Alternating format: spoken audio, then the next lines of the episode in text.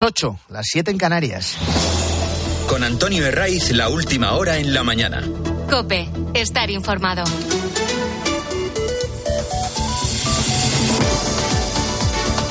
Muy buenos días, sigues en la mañana del fin de semana de COPE, te acompañamos desde las 6, ya sabes que nos vamos hasta las ocho y media y hemos llegado a 18 de noviembre ya, que viene con los últimos coletazos del veranillo de San Martín a la espera de que llegue algo más de frío. Hemos tenido temperaturas frías a partir del lunes. La cita de este sábado se sitúa a las 12 del mediodía en la Plaza de Cibeles de Madrid. Un centenar de organizaciones convoca una concentración con un lema que admite pocas dudas de la intencionalidad. No en mi nombre, ni amnistía ni autodeterminación, por la libertad, la unidad y la igualdad. Detrás de los convocantes hay plataformas o foros de muy diferentes sensibilidades políticas. Esta vez no convoca ningún partido, aunque sí que la apoyen la concentración tanto Partido Popular como Vox. Son entidades de la sociedad civil, sin siglas, sin militancia activa en la política. Ahí está NEOS, ahí está Foro España Cívica, Unión 78, Concapa, Sociedad Civil Catalana, Pie en Pared, en fin, así hasta un centenar. Y para que te hagas una idea de que estamos ante un acto completamente transversal, que es esa palabra que algunos se pretenden atribuir en exclusiva con el único objetivo de justificar los pactos de Pedro Sánchez. Para que te hagas una idea, vamos a escuchar hoy en la lectura del manifiesto final al filósofo Fernando Sabater, que no es sospechoso de ser un peligroso fascista. También va a participar el escritor Andrés Trapiello, que tampoco pueden decir de él que sea un recalcitrante ultraderechista. Llaman a agentes de derechas, de centro y de izquierdas. Convocan a ciudadanos que no comparten una amnistía que vulnera el principio de igualdad ante la ley. Llaman a españoles que ven en peligro el Estado de Derecho que queda al arbitrio de los que mandan. Y en definitiva, a aquellos que se resisten a mirar hacia otro lado ante el debilitamiento del orden constitucional que ha garantizado la paz y el progreso durante 45 años. Mariano Gomá es presidente de una de las organizaciones convocantes, Foro España Cívica. La fe está en la sociedad civil, no está en los partidos políticos, porque es la sociedad civil, la, es la que vota, no es la que vive el día a día, la que paga a los partidos políticos es la sociedad civil. Por tanto, mm, la fiesta política la paga la sociedad civil, por tanto, algún protagonismo tiene que tener. ¿Sirve de algo esta concentración de hoy? Pues sirve de mucho. Se lo vamos a preguntar en unos minutos a, María Sangil de Neos, que es otra de las organizaciones eh, convocantes. Sobre todo para que eh, la voz de muchos españoles que se resisten a asumir, sin más, sin rechistar la amnistía, para que esa voz se escuche en el corazón de las instituciones comunitarias. Es verdad que la protesta estaba prevista desde hace ya bastantes días y ha llegado en una semana especialmente relevante. Empezó el lunes con el registro de la ley de amnistía para satisfacer a delincuentes separatistas. Luego llegó el miércoles con el inicio del debate de investidura. Siguió el jueves en una votación sin sorpresas que terminó con la mayoría absoluta de Sánchez y concluyó ayer con la promesa ante el rey del presidente del gobierno. Prometo, por mi conciencia y honor, cumplir eh, fielmente las obligaciones del cargo de presidente del gobierno con lealtad al rey y guardar y hacer guardar la Constitución como norma fundamental del Estado. Este trámite, rodeado de la solemnidad del momento y ante las principales autoridades del Estado, no deja de chirriar cuando el que pronuncia lo que acabas de escuchar es Pedro Sánchez. Prometo guardar y hacer guardar la Constitución como norma fundamental del Estado. Esto entra en una colisión directa cuando repasamos las intenciones de los partidos con los que ha pactado Sánchez. Con las intenciones y con lo que han suscrito en un paquete. El presidente va de la mano de un amplio grupo de diputados que directamente, y no lo ocultan, son anticonstitucionalistas. Por eso le han forzado a asumir la ley de amnistía. Y por eso le van a forzar a convocar un referéndum de autodeterminación que lo van a revestir de consulta o de paripé con urnas, pero que es el gran objetivo de los de Junts y de los de Esquerra, que van a mantener al presidente desde el minuto uno en la cuerda floja. Es lo que nos espera a partir de ahora. Aunque haya parecido difícil, aunque haya parecido un auténtico disparate y un esperpento, lo de las negociaciones de la investidura ha sido un juego de niños comparado con lo que nos viene a todos a partir de ahora. Así que que Sánchez, porque es el principal afectado por la presión de los independentistas, que prepare el botiquín con, con almas o incluso con Fortasec, porque comienza una legislatura con ardores de estómago permanentes y con una diarrea continua. Lo inmediato es saber quién acompañará a Sánchez en el Consejo de Ministros. Y viendo quién ha comandado los ritmos de los pactos, lo de menos son los nombres. Todas y cada una de las decisiones relevantes que tome a partir de ahora el Ejecutivo van a estar condicionadas por la presión de sus socios separatistas. Así que, bueno, importan nada los nombres. Se habla de opciones para expresidentes autonómicos como Ximo Puig o como Guillermo Fernández Vara, eh, también para personas muy próximas a Sánchez como Antonio Hernando Vera, da igual.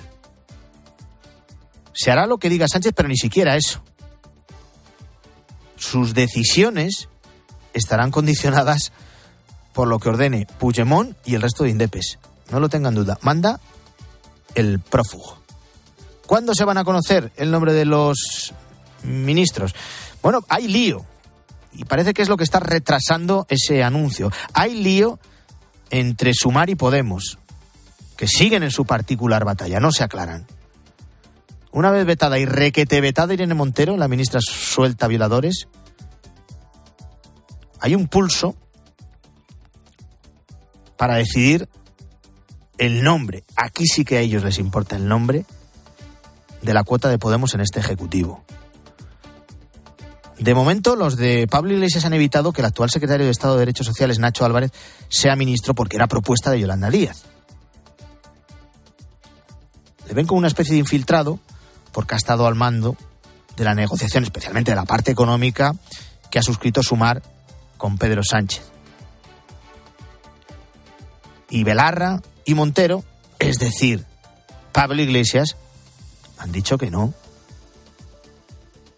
quién es Yolanda Díaz para decidir la cuota de Podemos en el gobierno. Y ante esa decisión, lo que ha hecho este tal Nacho Álvarez ha sido aquí os quedáis, yo me voy a la universidad a seguir dando clase y no sigo de ministro, pero tampoco de dirigente de Podemos. Así que e, e, ese pulso que mantienen es lo que en principio estaría retrasando el anuncio de los miembros de ese gabinete que nos anuncia va a tener mayor relevancia política. Bueno, esto es puro pose. Porque, si recuerdan, se dijo lo mismo cuando entró Nadia Calviño o, José Luis Escribá, el titular de Seguridad Social. Entonces, sí, nos dijeron que tenían mm, mm, perfil técnico. Pero es mezclarse con Sánchez y a todos les sale la vena más sectaria. Esa que habla de levantar muros para deslegitimar a media España, a la que no ha votado ni al PSOE ni a ninguno de sus socios. Y hoy estamos eh, haciéndonos eco, recordaba yo a las 7, de las protestas, de las quejas de los sindicatos policiales, de algunos sindicatos policiales, por la presión que están ejerciendo algunos dirigentes de Vox a los operativos que cada noche, y van 15 seguidas, vigilan la seguridad en el entorno de la sede del PSOE de la calle Ferrat. Aquí lo primero que hay que decir es que la mayoría de los manifestantes son pacíficos. Ha habido noches que se han juntado en las inmediaciones de la sede socialista 8.000 personas, otras 4.000, otras 2.000, en fin, ayer en torno a 1.000, un millar, un poquito más. Y hay que destacar que solo una minoría son radicales, algunos de ellos por cierto infiltrados, que tratan de reventar esa protesta. Enfrente de los radicales hay un dispositivo que, por cierto, actúa a través de las órdenes de sus mandos. Y no es difícil imaginar la cadena de mando.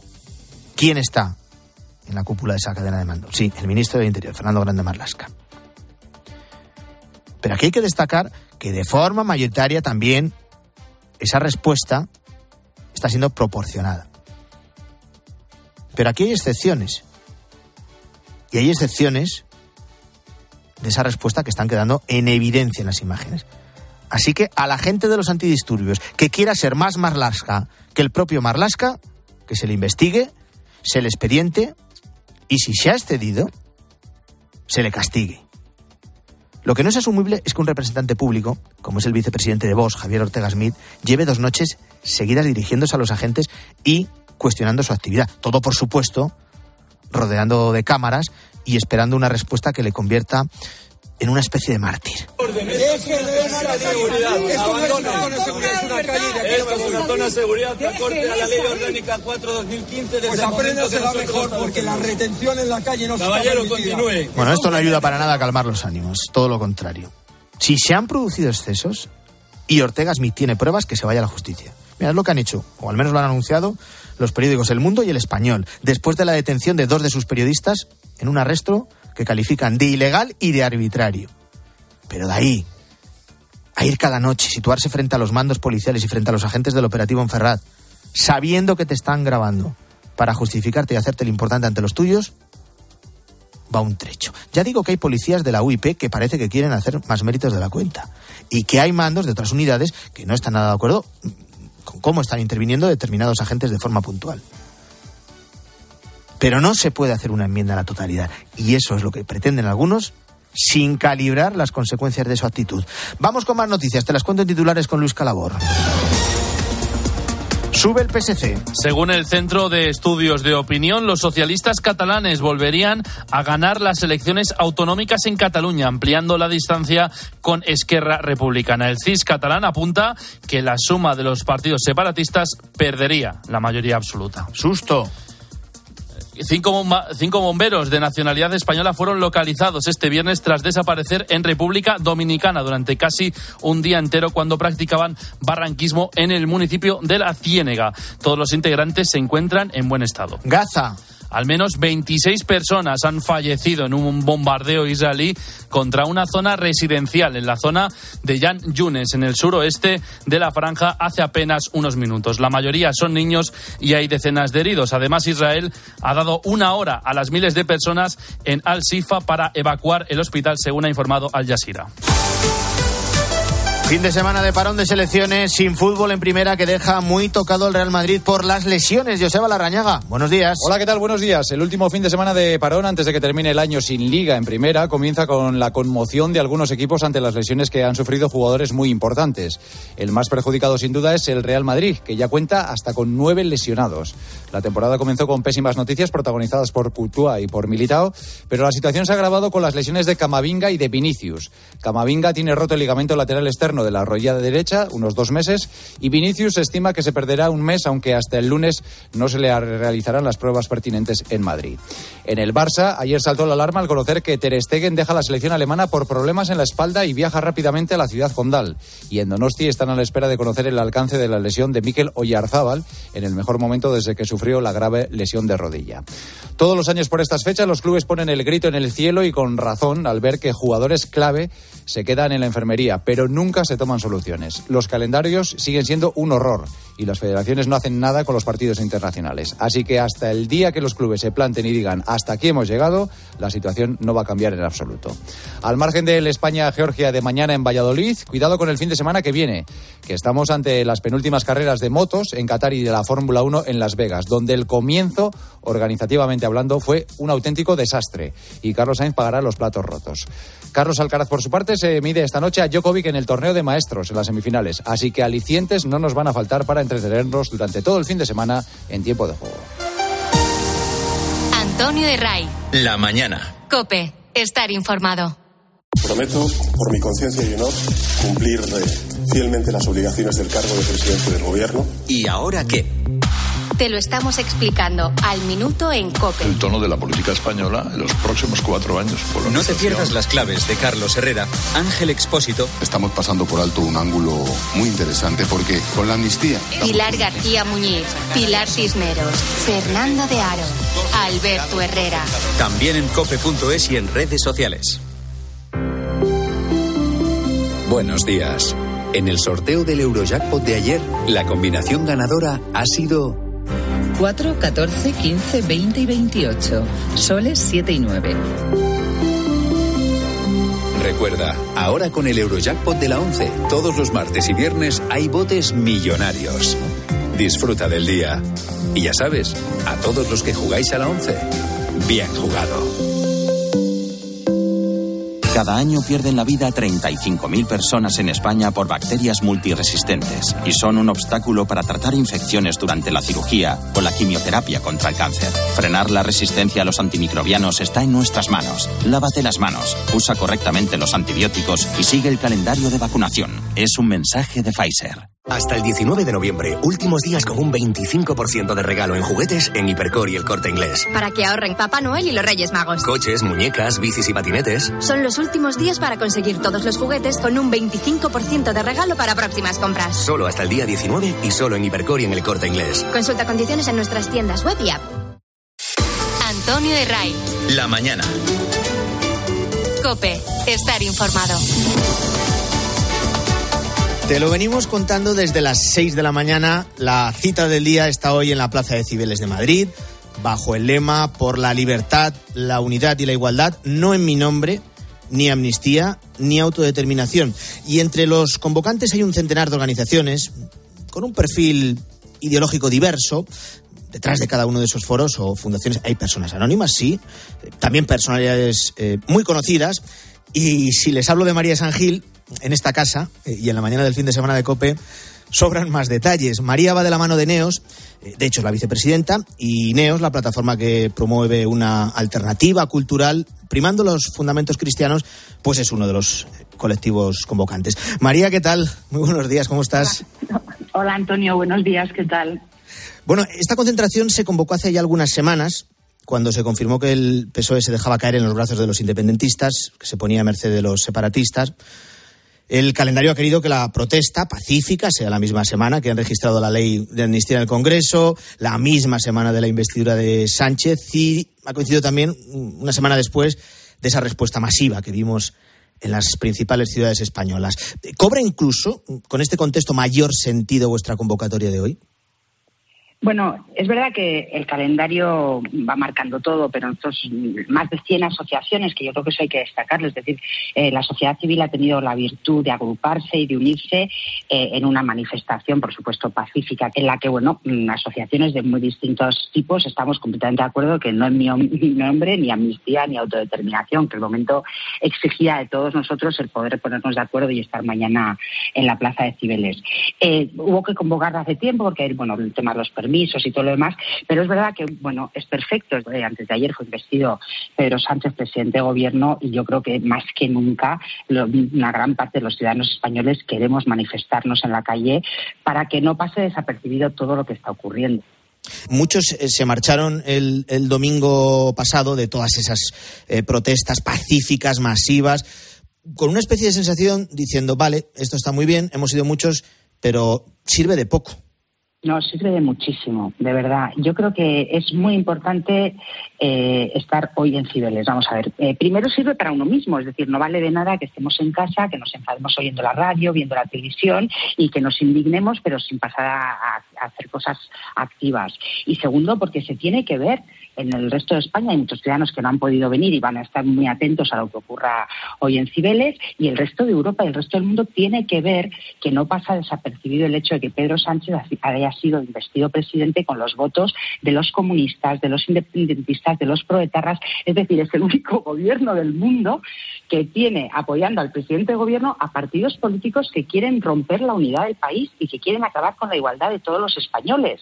Eh, tú que has visto mm, morir a compañeros, tu lado, asesinados por pistoleros de ETA, nadie ha olvidado a Goyo Ordóñez, tú mucho menos. Eh, tú que has vivido la amenaza terrorista de forma muy directa, aunque estemos en un tiempo diferente que mantiene matices, eh, ¿por qué es tan grave lo que está pasando esta semana? Si te voy a hacer una pregunta muy directa. Eh, ¿Qué sientes o qué sentiste cuando viste al presidente del gobierno de España pactando, retratándose con alguien como Merche Izpurúa, que por experiencia propia sabes a lo que se dedicaba eh, cuando estaba, ya lo que se dedica, pero cuando se dedicaba, a lo que se dedicaba cuando estaba en el periódico Egin. Bueno, yo siempre que me hablan de Merche Purua recuerdo la portada del periódico que ella dirigía, el periódico Egin, al día siguiente de la liberación de Ortega Lara. Y el titular a primera plana, y yo animo a la gente a que entre en la meroteca, era Ortega vuelve a la cárcel. De esa manera celebró el Egin la liberación de Ortega Lara, que estuvo en un zulo 532 días. Y para mí, que soy guipuzcoana, que vivo en San Sebastián, que Mercedes Purua es la diputada de Guipúzcoa por, por Bildu, que al final Bildu es ETA. No nos olvidemos que ETA no solamente eran comandos, ETA era todo un entramado, era una hidra de varias cabezas en las que había medios de comunicación, partidos políticos, comandos, empresas. Es decir, no creamos que porque los comandos de ETA ya no, no trabajan, no existen, no matan, gracias a Dios, todo ese otro entramado que también apoyaba el partido político no está existiendo, porque están ahí, están presentes y están más cerca de conseguir su objetivo político que en la época en que los comandos comandos estaban activos.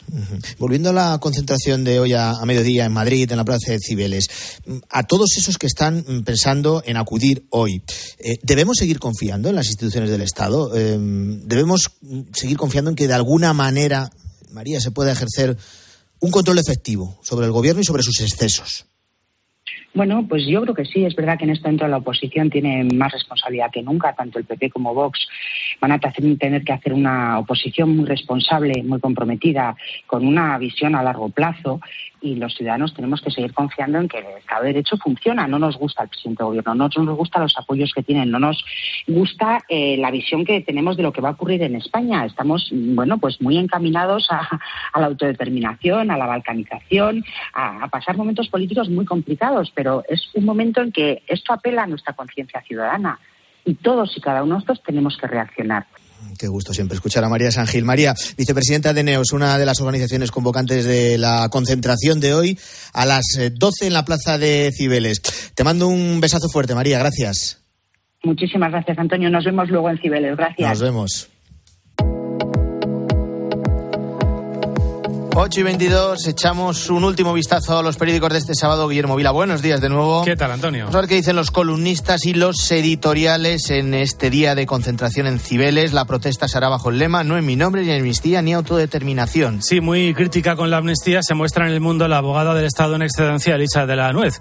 Es arbitraria, injustificada y compra el relato del independentismo. Y duda de que la legislatura dure cuatro años. Sobre la amnistía escribe hoy Lorenzo Silva en ABC una tercera en la que recuerda que la medida de gracia, lejos de robustecer a la sociedad que la concede, la tensiona y envenena. A esta línea argumental se suma Ignacio Camacho, también en ABC.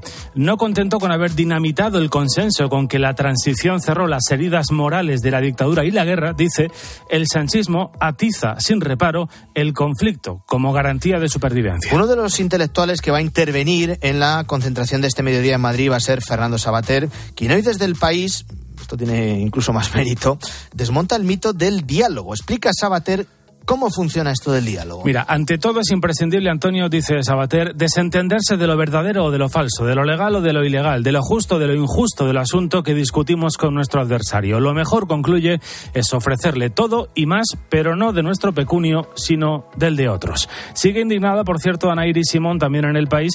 Lo llaman democracia y sigue sin serlo, dice. Es un régimen de partidos que ahora tiene más de dos, a diferencia que en 2011, pero sigue estafando a la voluntad popular. En la razón, nuestra Cristina López Sleftin explica lo que va a pasar a partir de ahora y concluye que al menor fallo el PSOE tendrá que dejar el Ejecutivo. Por cierto, Cristina López Lichtin que va a estar en directo en esa concentración hoy en mediodía que vas a poder escuchar todos los detalles en el fin de semana de COPE. Y entre las consecuencias de las cesiones de Sánchez, por supuesto, están las económicas. Sí, porque como explica el mundo, la legislatura nace con deuda récord y advertencias de agencias de calificación.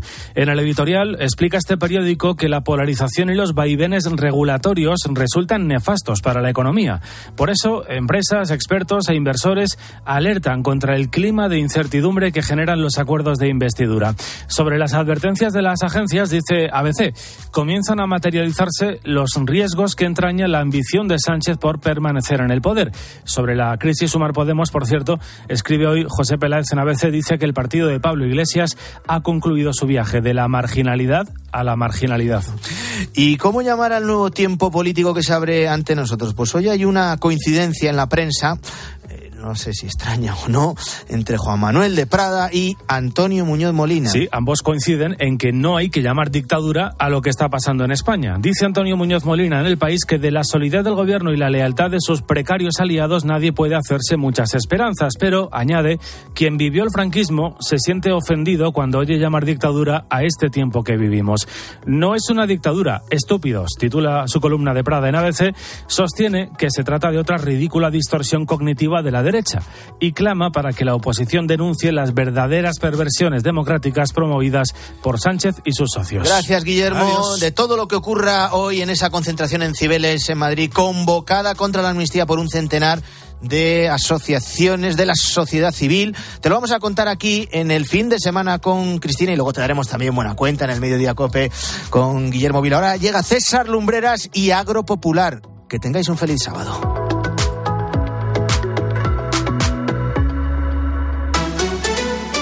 Antonio de Ray. La mañana. Escuchas Cope. Y recuerda, la mejor experiencia y el mejor sonido solo los encuentras en cope.es y en la aplicación móvil. Descárgatela.